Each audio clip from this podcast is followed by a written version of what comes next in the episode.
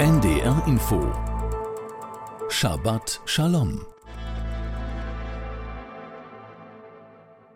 Heute mit Rabbiner Nathaniel Ohlhöft aus Berlin. Komm, mein Volk, und geh in deine Zimmer, verschließe hinter dir die Tür, verstecke dich für einen kleinen Augenblick, bis der Zorn vorübergezogen sein wird. Diese furchteinflößenden Worte aus dem Buch Jeschajahu die sich ursprünglich auf die Belagerung Jerusalems durch die Assyrer im 8. Jahrhundert vor der Zeitrechnung bezogen, haben für Juden in Israel und der ganzen Welt in den letzten Wochen eine neue und zu aktuelle Bedeutung erhalten.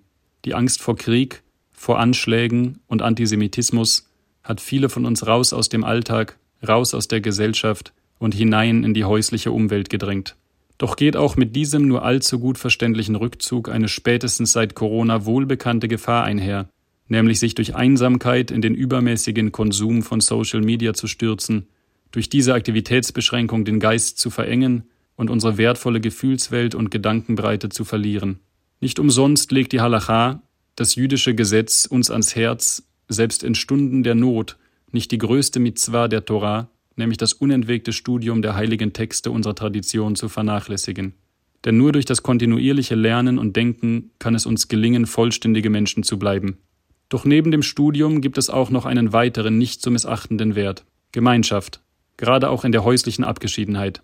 Zu Beginn unseres dieswöchigen Torah-Abschnittes Vayera hören wir, wie Abraham, der Stammvater des jüdischen Volkes und aller monotheistischen Religionen, im Eingang seines Zeltes saß und Gäste empfing. Gegen Ende der Parascha wiederum wird berichtet, wie er in der Einöde Beershevas eine Tamariske pflanzte. Nach der Deutung der talmudischen Weisen hat Abraham mit beiden Akten dasselbe ausdrücken wollen nämlich seinen Willen, Gäste, fremde und reisende Gelehrte in sein Haus einzuladen und aufzunehmen. Menschen um sich zu sammeln ist psychologisch und intellektuell von großem Nutzen. Emotionale Unterstützung wie auch geistige Fruchtbarkeit, beides vermag die Gemeinschaft zu stiften. Die Vereinsamung dagegen vergrößert bloß das seelische Leid und die Nöte der Welt. Die Taten der Vorfahren und die Werte der Traditionen können uns also auch in der Einsamkeit ein wegerhellendes Licht sein. Mögen wir uns gleich Abraham bemühen, trotz aller Schwierigkeiten, trotz aller Sorgen und Ängste imstande zu bleiben, Gemeinschaft zu pflegen.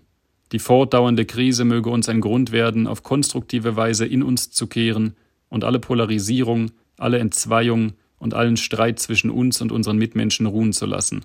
Der Ewige möge uns seinen Segen schenken, auf dass das hoffentlich bald endende Unheil einen neuen Wunsch nach Frieden und Harmonie in unseren Herzen gebiere.